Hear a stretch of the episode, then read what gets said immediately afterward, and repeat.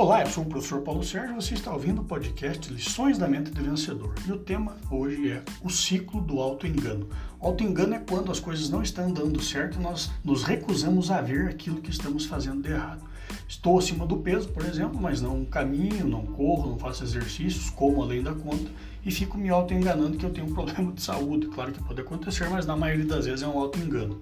A carreira não vai bem, eu fico dizendo que a culpa é do meu chefe, do mercado de trabalho, é, da crise, dos colegas que não me ajudam e não vejo que eu não estudo mais, que eu não leio um livro, que eu não é, procuro fazer novas parcerias.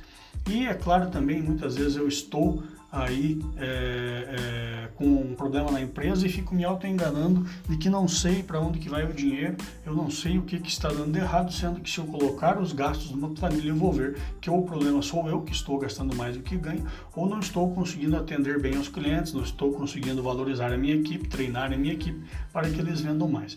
O problema do auto-engano é que ele leva ao auto-abandono. As pessoas começam a dizer que não há mais nada a ser feito, porque com elas é assim mesmo e não tem mais nada para fazer, e aos poucos elas vão se auto-abandonando. E aí o ciclo se completa com a autodestruição. Por quê? Porque você não vai construir nada e cada dia que você se engana, cada dia que você se abandona, você entra no ciclo da autodestruição e no final você já sabe o que vai acontecer. E você não merece isso. Então pare de se enganar, pare de se auto-abandonar, vai fazer aquilo que precisa ser feito, pare de arranjar desculpas e culpados, faz a sua parte que eu tenho certeza que as coisas vão começar a dar certo.